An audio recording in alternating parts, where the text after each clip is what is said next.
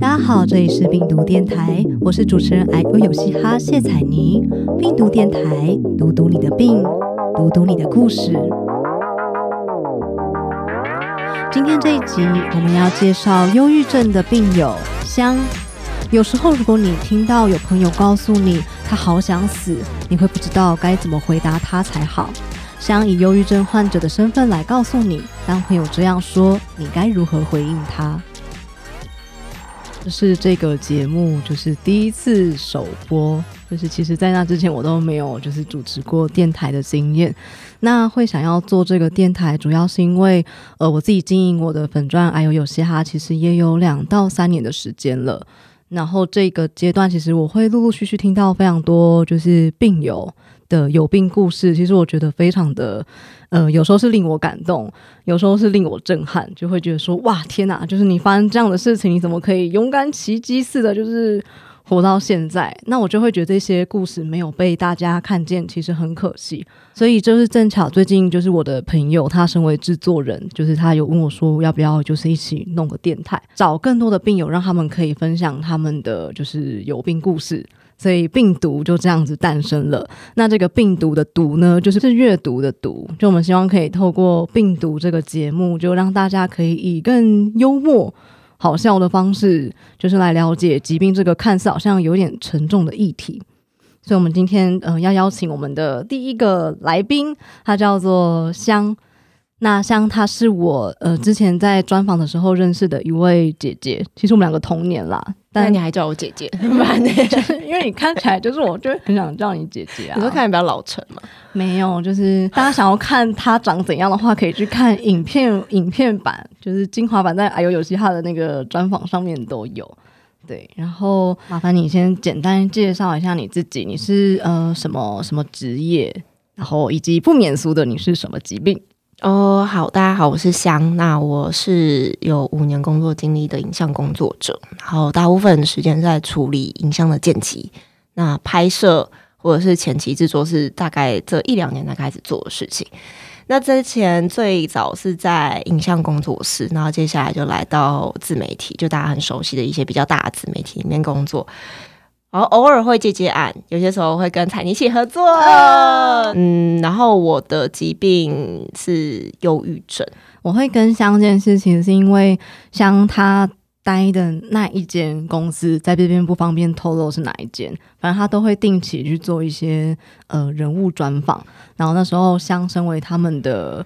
就是超级斜杠员工，就是既会企划又会剪辑又会专访的人物，然后他来接触到我，然后那次我们合作完之后，我就觉得天哪，怎么那么血汗？不是啊，就怎么可以有人把我拍的这么美啊？就因为我我我很常会收到专访嘛，然后每次就是我只要看到影片成果，我都会被暴击。然后那时候其实也得知了相一个不是秘密的秘密。就是一个这么漂亮的姐姐，就我那时候有时候就看到路上很帅的男生，你就会觉得天哪，这么有质感的男人，大概十之八九都是 gay。然后没想到像香这么有质感的女人，竟然也……我又莫名其妙讲一讲说哦，然后我女朋友，然后我就出轨了。彩妮会想邀请我，原因是因为那时候我们在拍我在拍彩妮的人物专访的时候，就聊到呃各种疾病，然后那时候因为我就看到说，哎。忧郁症也在那个我们都有病里面算是一个范围，可是呃，我自己大概在两三年前的时候也有一段忧郁的时期，然后我一直也在想说，哎，那我是不是真的有符合所谓病的标准？因为我那时候去就诊的过程里面，他会给你很多的量表，然后他会评估你的身心灵状态，但我有碰到就是我身边的。朋友觉得医生不专业，对，或者是他们觉得量表的部分可能不够精准，或者是很多他们都认为只是社会的普遍大家会有的压力，譬如说失眠啊，或者是体重暴瘦啊，然后这到底要怎么样去评断算不算忧郁症？但我的确因为忧郁的症状导致我的工作就是有失业两次，对，是被开除两次。然后跟从爆胖到五十一公斤，然后又突然瘦到就是只有四十三。什么？你爆胖的标准是五十一公斤？因为我是在一个月以内。一个月里面 range 到五公斤以上，其实爆胖吗？对，因为我我是已经有那种肥胖纹出来，就是你瞬间突然变很胖的时候，你的皮肤被撑开会有那个纹路，如果你一屁股也有，嗯 是什么时候？多久？那我我现在是体重大概四十八公斤左右。嗯哼我，小学三年级也是四十八公斤，哦，是小时候就是就婴儿肥啊，就是有一种饿叫做阿妈，你觉得饿？嗯，然后大概就是因为这样，所以我就觉得，哎，有一些好像不太正常的生理上的反应，那心理上就更不要说啊，就我都没有办法好好工作，然后在真的是进公司，然后就在厕所其实刚开始是没有意识到自己可能是有精神疾患或者忧郁症这样子，对不对？就只是觉得自己好像怪怪的嘛。我那时候还查了一下，就觉得哎，诶有一些人是先天的嘛，那有一些是属于后天，那有一些是家族共同的疾病史，然后我们家是没有，嗯，对，所以我也觉得就是，呃，真的吗？那我一开始去，其实真只是因为我失眠的很严重，然后呃，医生就是精神科医生有开相关的药物给我，对，然后结果后来吃一吃之后，他又判断说你有一些忧郁的倾向，就开始往忧郁症的药去。我觉得我会有低潮状况，跟我的感情比较有直接的关系。嗯对就很多人可能讲很多人有点微妙，就有一些人可能也会在感情里面受挫，然后找不到自己的定位跟价值，然后开始贬低自己，连带的就是开始影响到身体状况。那影响到身体状况就是精神不好啊什么之类的，所以你在工作表现上可能也会不好。天哪，那个是一个什么样的感情状况，让你受到这么大的影响吗？感情状况是呃，我的对象他比较不是鼓励型的人。可是我的成长环境是非常鼓励性，就是我跌倒，我妈说哇，视频你自己站起来好棒啊，什么之类的，但是有点可能有点过分的，就是会吗？都是正向鼓励那嗯、呃我那时候的对象是比较是他觉得我可以做得更好，所以他会用就是他看到别人怎么样，那他觉得用这种借鉴的方式会让我觉得比较好。可是呃，我就会觉得哦，我我输别人一截，然后。我们没有在一起，所以我一直都觉得，是不是我达到某一个标准跟目标，我们就可以在一起？哦，所以你们那时候没有在一起，没有在一起你，们是搞暧昧，然后他一直给你高标准，对。但因为他的年纪也比我大，所以我也觉得那时候我没有其他人可以去了解说他说的事情是不是正确。我会觉得，哎、年纪比较大的人阅历比我广。你那时候几岁啊？我那时候二十五、二十六，二五二六好像差不多是已经大学毕业个两三年，就是我那时候在遇到他之前，我在职场上就是上下班时间结束之后，我就是很开心去玩滑板，玩十二个小时，然后不会进修，不会干嘛，滑板是什么？滑板。哦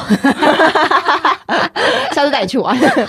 哦，因为我刚刚听成就是花瓣，就也是那个花的花瓣。我想说，为什么要玩花瓣？是就是像那个 对不起，女生这不是会说他爱我，他不爱我的那种花瓣。好像没有玩过这么少女的游戏。对啊，然后呃，我就等于说我其实我的兴趣跟我呃这种自我成长类型的都没有关系，我只是觉得这东西很酷很好玩，所以我就会一直花很多时间在上面。然后他就会觉得说。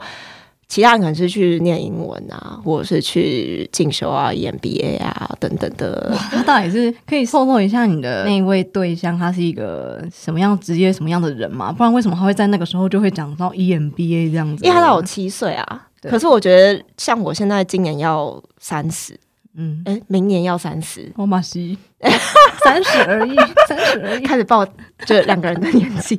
哎，这刚刚可以剪掉吧？你要问制作人哦。制作人比赞。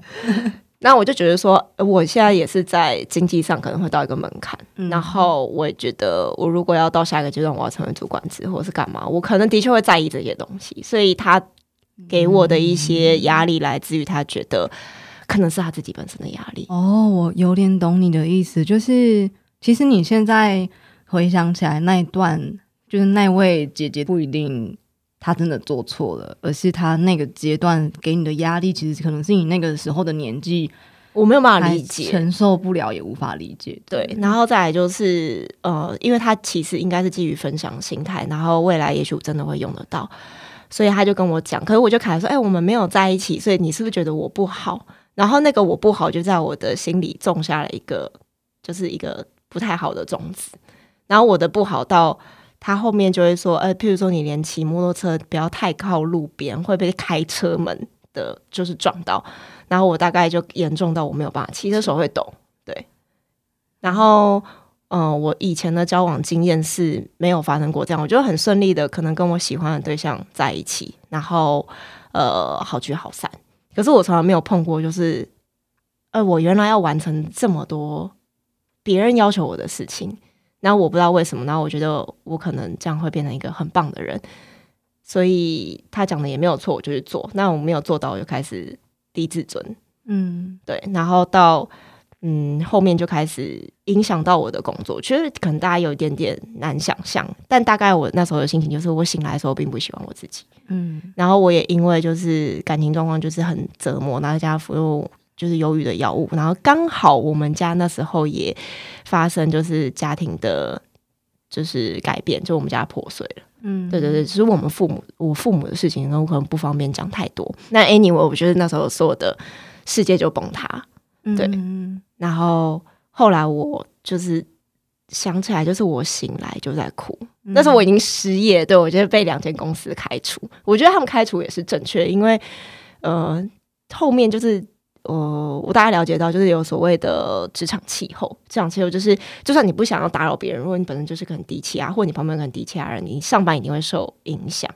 然后再来就是我有。服药嘛，所以我的精神状况也不好。然后我又是做摄影剪辑类的工作，那有时候会有比较强的负重，而且我可能要拿很昂贵的器材。其实这些事情都非常的不适合。你有摔过昂贵的器材？没有，我就摔到我自己。我可能是，哎，不是，我是最便宜的部分。你说你的身体，你的 body 是最便宜的部分，对，就是以就是去看人家的台湾鉴宝是这么便宜的。然后后来我。我真的觉得我最严重的时候是我失业，然后我醒来，然后看着天花板，我在家里就是哭，嗯，然后就哭哭哭到晚上。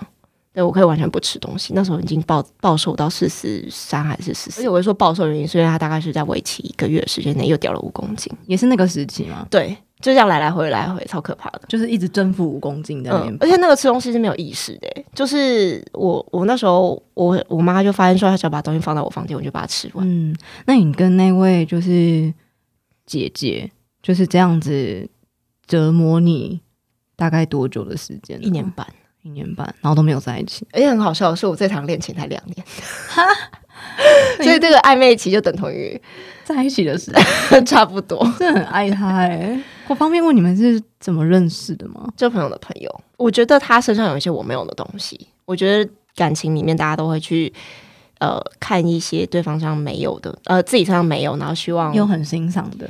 对对对，所以到现在我还是会欣赏他一些地方，可是我也知道有一些东西我做不来，我就是做不来。不要拿这件事情折磨自己。那你这样子，呃，因为跟那位姐姐发生了这些种种的事情。才让你就是有意识到自己好像有一点点怪怪的，所以后来才去寻求就是呃这方面就是医生的帮助。嗯，我那时候其实一开始是去小诊所，嗯，然后小诊所的话，我一开始看的时候，其实只有精神科医师跟我沟通，因为他只是我也认为只是一般的社会压力的问题，对，然后他就开给我比较偏失眠类型的药。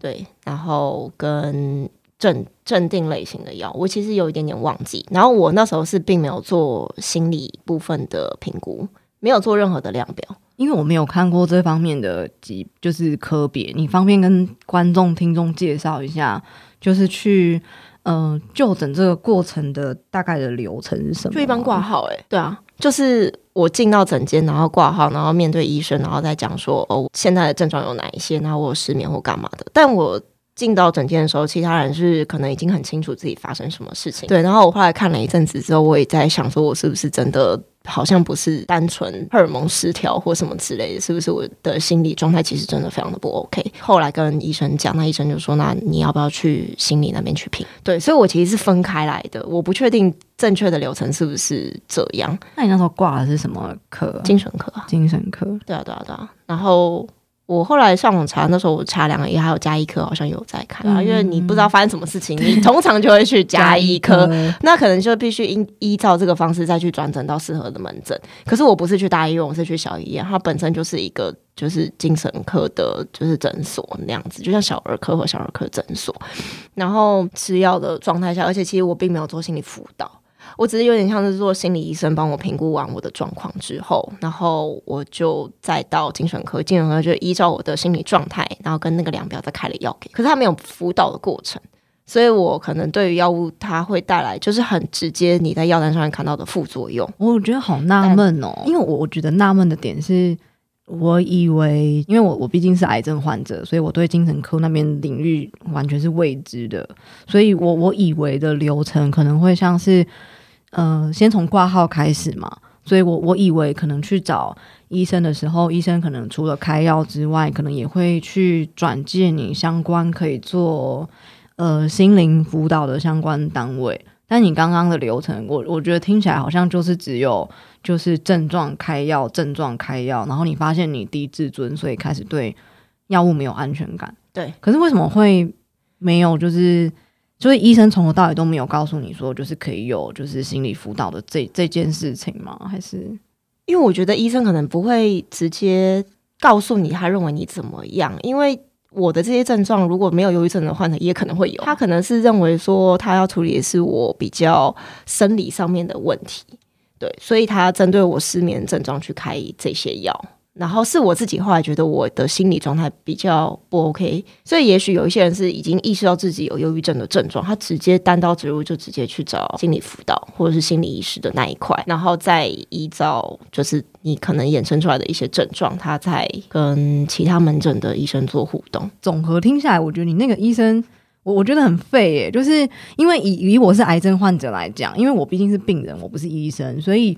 对我来讲，我可能去看医生。那时候我发现肿瘤的地方是在脖子嘛，但后来他们检查照 X 光，发现胸腔也有东西。所以那时候我的医生他可能就会很 smart 的，就是帮我去评估，说我这个癌症不知道是哪一种，但是可能耳鼻喉科或胸腔科都可以去问看看。他会自己帮我安排水平的，就是相关的人员。可是我我刚刚听你那个医生，我觉得他好像。就是为什么去找到就是心理辅导这一块是你自己去找这个资源，而不是由医生来提供你这个建议啊？先回答一件事，就是为什么当初我先选精神科，原因是因为它比较便宜，因为我加一科比起来吗？不是，不是，是跟心理智商这件事情，因为对我来讲，去看精神科其实就是。两百块门诊费，对对对，它就是像我们平常看感冒一样，所以，呃，我那时候经济状况来讲，我会选择我想要先解决我生理上的问题，理所当然觉得我心理问题可能同步会被解决，然后再来就是，我觉得在会诊的过程之中，我并没有完全透露我的心理状态给医生，所以他没有办法判断我是不是心理造成的，我只会跟他讲说我的症状是什么，所以导致他没有办法认为我可能要去看一下心理医生，而且。好，打比方好，假如说你今天突然胃痛，然后你去，然后说，我觉得你这是心理问题，你要不要看心理咨询？他们觉得看诈骗哦。我懂，我懂你意思。那这样听起来其实不是医生费，而是怎么讲？对我好像没有换位思考的点，是因为我我我今天是癌症，它就是一个超明显的。对，你可以照 X 光，你可以怎么样？而且它都已经那么大一颗在那边，对对对对。那可是像我们就是呃。其实像精神科，他说：“哦，你有你有焦虑，你肠燥，那那我可以开让你不焦虑药。可是你可以转诊去肠胃科，说不定你胃穿孔。嗯，那我这边要跟精神科的医生说个对不起，我我不是我不是有意的，但是我我觉得，但现在我可以理解，因为确实就会像你讲的，就是因为精神疾病的怎么讲？因为我们也没有意识到，所以我们也不一定会。”讲的这么全盘，让他有办法去判断，对不对？嗯，但我觉得，因为后来我妈妈，因为我们家庭关系，所以我妈妈也有去看心理医师，她是去大医院。嗯，那我觉得，呃，在一个他们彼此体系比较完整的状态下，你转诊之类的，我觉得比较好。因为对我那时候去看精神科，有点像是隔壁诊间就是另外一位心理医师，对，但他有点不太像我们平常在的智商那种很专门的。心理智商，对。可是我妈妈后来去比较大的医院，她是呃会有比较专门就是在处理你心理问题，所以她的团队也比较大。那我觉得你一开始去选择一个呃本来医疗机构稍微大一点的地方，我觉得嗯比较不会被太晚发现。那你觉得，因为你已经走过了这一招了，就如果说听众也有人就是有精神疾患相关的烦恼，就如果你要给他们一条路的话，你会建议要怎么走比较好？我自己的经验是因为我呃我的东西可能不是很推荐大家重复做，因为我有擅自停药，嗯。然后再来就是呃我身边有非常多的资源，就是我除了医疗资源之外，我的家庭虽然我的父母发生一些事，但他们都很爱我，然后我身边的朋友非常非常的给力，他们甚至是可以为愿意为了我然后请假陪我到这种程度，然后再来就是我的经济状况是比较好的，嗯。对，就算我那时候失业好了，我的失业救助金金额也是可以负担我日常的生活，所以呃，我有擅自停药，但我那时候就是做了几件事，第一就是我有换我的医生，嗯，嗯。我有评估网络状况，我有换医生，然后这一次我就不是因为价钱便宜或离家近。然后再来就是我把这件事情当成一件事，就有些时候我们可能吃饭、睡觉都不会那么的准时，然后我们自己生病也不见得会那么准时吃药。但我那件事就是我很认真把它当成一件事情，然后我也很认真的告诉我的，就我有让我身边的朋友跟我的家人知道我发生什么事情。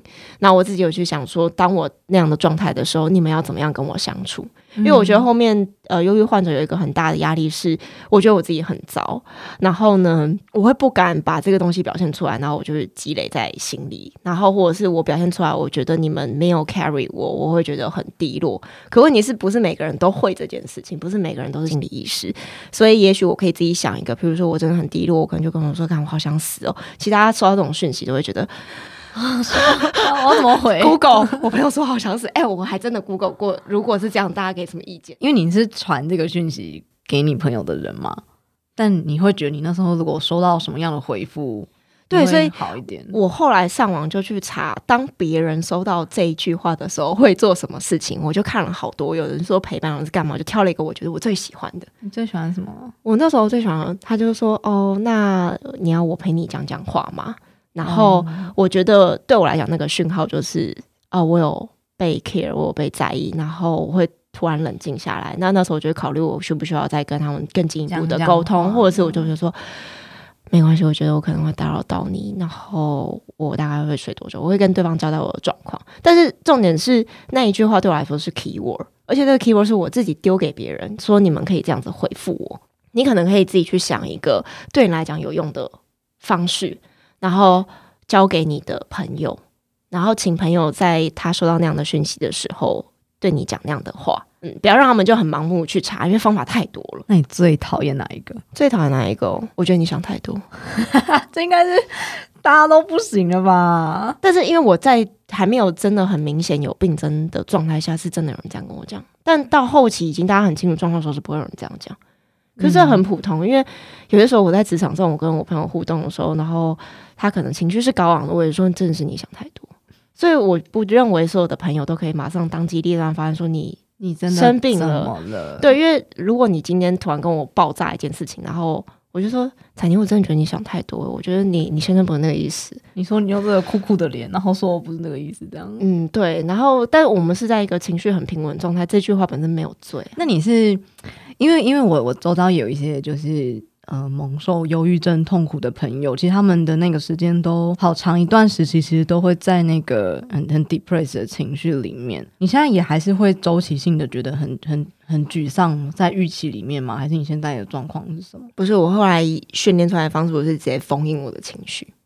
因为那时候我跟那个暧昧的姐姐分开之后啊，我也真的很不喜欢我自己。然后那时候我有一份工作，然后我那时候就觉得这个情绪真的好烦，嗯而且它让我好丑，好丑是心里很丑，然后外表也很丑。心里很丑就是会无法再欣赏美好的事物，嗯然后外形很丑，就是当然就不管忽胖忽瘦，然后你会有黑眼圈或干嘛，然后白头发、掉发什么都会出现，就觉得好丑。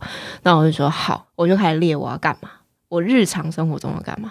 我要吃饭，然后我要上班，我上班我的 list，我要做什么样的专案，然后我要剪什么样的影片，然后因为我同志身份嘛，所以我也有去同志大游行，类似像这样的活动，我就以以往会关注是我会玩滑板，然后呃，我想要做一个把我这段感情一个 ending 的一个作品，所以我那时候也拍了一个微电影。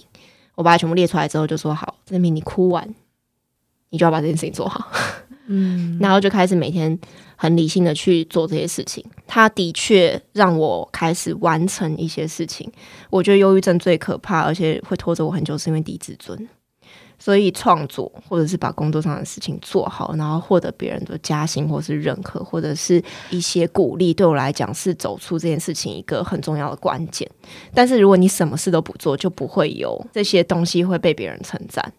然后你也看不到自己做出来的成果，你就觉得一直在扯别人后腿，所以我免不了就真的是你必须要开创或者是做一些事情，嗯，然后呃，我就发现我开始脱离地自尊的状态，然后我会觉得我已经没有那么差，我想要更好，所以我就在挑战别的事情。然后后面我就在交了一个女朋友，但我把感情或情绪封印这件事情，其实有连带影响到我的感情。真的，你是说。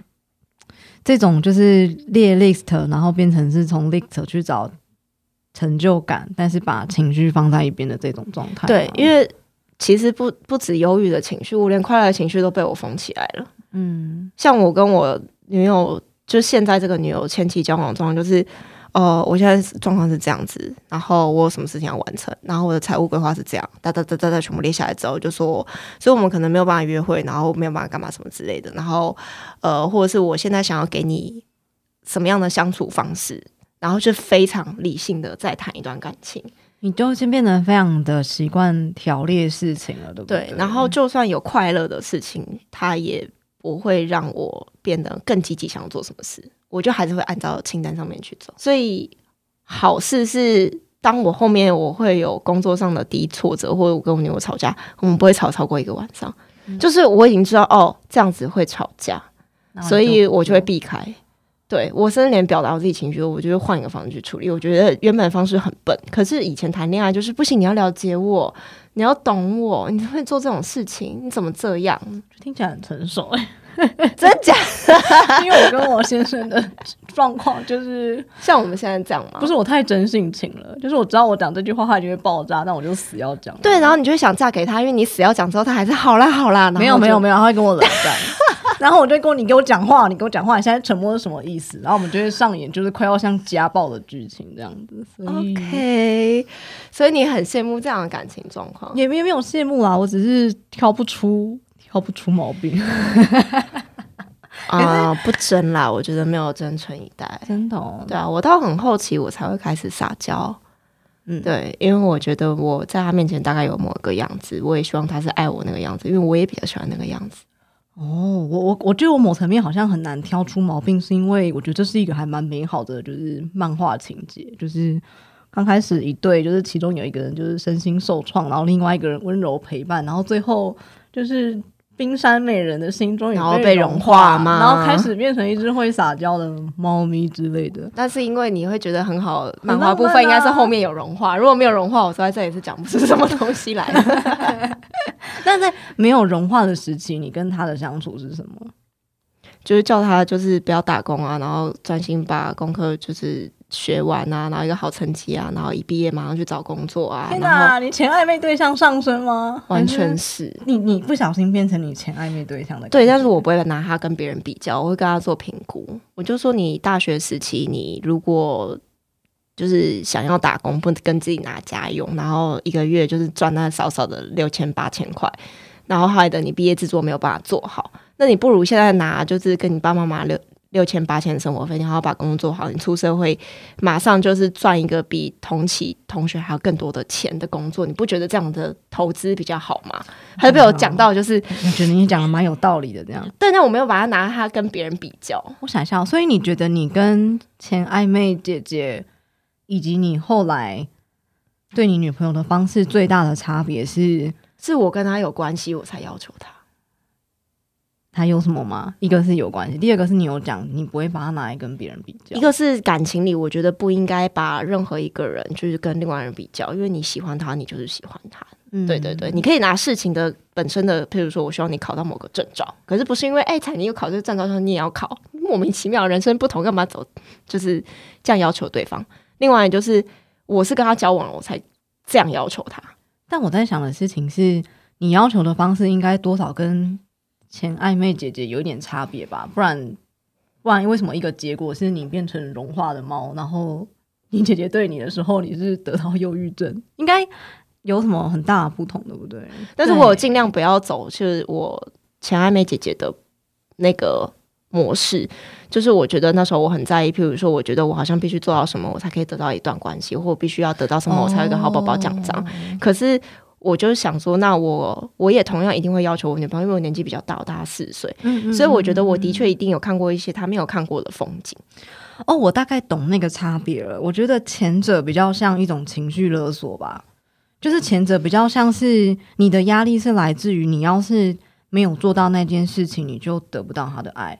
可是我觉得你后者的关系比较像是，呃，其实就算你的女朋友没有做到，你应该还是爱你，还是爱他的。你你不会让这段关系没有，你只是基于一种就是跟他聊天的那种感觉给建议吗？我觉得可以当做是这样，但我还是想要小小讲一下，就是我觉得前阿妹姐姐是有爱我。可是她就是没有办法，因为我那时候跟她的时机点就是不对，对，所以也许她是用勒索的方式去让我做到一些他希望我得到的结果，然后过程并不舒服。可是跟爱这个情绪并没有直接关系，因为如果他不爱我，他就不会要求我。我了解，我了解。对，所以我也觉得每一次，哎，那时候我在开录之前，我就跟你讲，就是说这件事情我有点困难，原因是因为我不想要把他的爱妖魔化。嗯，但是我觉得我们都可以换一个方式去爱对方，因为有些时候家庭也会有那种很勒索型。但你要说，如果今天他不爱你，他会勒索你啊？好像也不会。但我们不鼓励勒索的行为，可是我们不用否定爱的那个过程。那你这样子其实也算是，你刚刚有提到嘛，就是你对于要怎么样去走出那个很忧郁的状态，其实你算用了一个稍微也不能说极端的方法，就是你把情绪摆一边。然后开始去用就是 checklist 的方式，去一项一项完成，得到成就感，让自己走出就是嗯低自尊的状态，所以现在才得以就是变成一个对。但是我觉得这件事情是误打误撞。嗯，你恢复高自尊跟忧郁症状好像并没有直接关系。我只是找到我当初忧郁的那个点，对，就是因为我低自尊，所以我才去解决。可是有一些人他的忧郁是可能他们还没有找到原因。但是我觉得那个很像是，如果说我们讲那个忧郁的状况是谷底好了，我觉得你在做那件事其实是让你渐渐往谷底往上爬的一个过程，对不对？嗯，对，对我来讲那个过程是刚好。可是我更想要就是分享，是你在谷底不见得不能活，只是品质很差。嗯，真的非常感谢今天香的分享。今天香的分享其实让我们知道，就是大家去面对疾病，其实都有不一样的原因，那也有不一样的面对方式。那之后，如果其实，嗯，现在的听众，如果你也有相同的一些烦恼的话，或许香的历程，就是其实你也可以参考看看。那最后就来给我们这个电台想要立下来的传统吧。就最后一个问题是，香，你觉得你在这整个有病的历程中，你觉得最让你有收收获的事情是什么？查资料，查资料，玩说 Google 吗？对啊，因为像呃，在那之前我没有那么习惯，我可能就是别人跟我讲什么我就听什么，嗯，然后后面就是我可能去搜寻我做不管是生病的过程，然后到后面我的治牙过程都是，我真的是会列一些很笨的关键字，就是。像朋友很想死，打说很想死的时候，该我真的是搜寻出来，而且还很多人回。然后这些东西的好处，就是因为你不会觉得他一定是对的，你讲，你就是在收集资料，你就不会觉得说哦，我应该要怎么样啊？你可以找一个自己最喜欢喜欢的方法。对，然后我觉得大家对于。恐惧都是来自于未知，因为你不知道你生这个病你会怎么样，你会变成什么样子，你不知道你会不会死，不知道会不会好，所以你很焦虑。然后，呃，连工作上也是，我不知道我会不会升迁，我不知道我是不是要离职，我不知道干嘛，所以真的就是一直去查，就是一直找，然后把他的资料累积越来越多，你就某一天突然会觉得你对这件事情掌控度很高，你就不会害怕，嗯，然后。其实我也觉得，就是那时候我好像也有搜寻到我们都有病，然后那时候是看了一下，就是其他病友的类似影音的分享，我也觉得那是一个很好的资源，原因是因为他不会那么的强硬，一定要告诉我我应该要怎么样，可是我可以在一个很舒服的状态，就是哎，原来有人跟我一样，嗯，对，所以我也蛮推荐，就是大家如果真的不知道该怎么办，就先 Google 吧。就是推荐的是 Google。就你是来工商业配 Google 的这样子。对啊，对啊。好啊，那我们就谢谢今天来宾香的分享。他给我们的建议就是，只要遇到难题，你可以先去问问看 Google。那我也来顺便夜配一下，大家也可以 Google 一下我的点砖，还有有嘻哈哟。谢谢大家。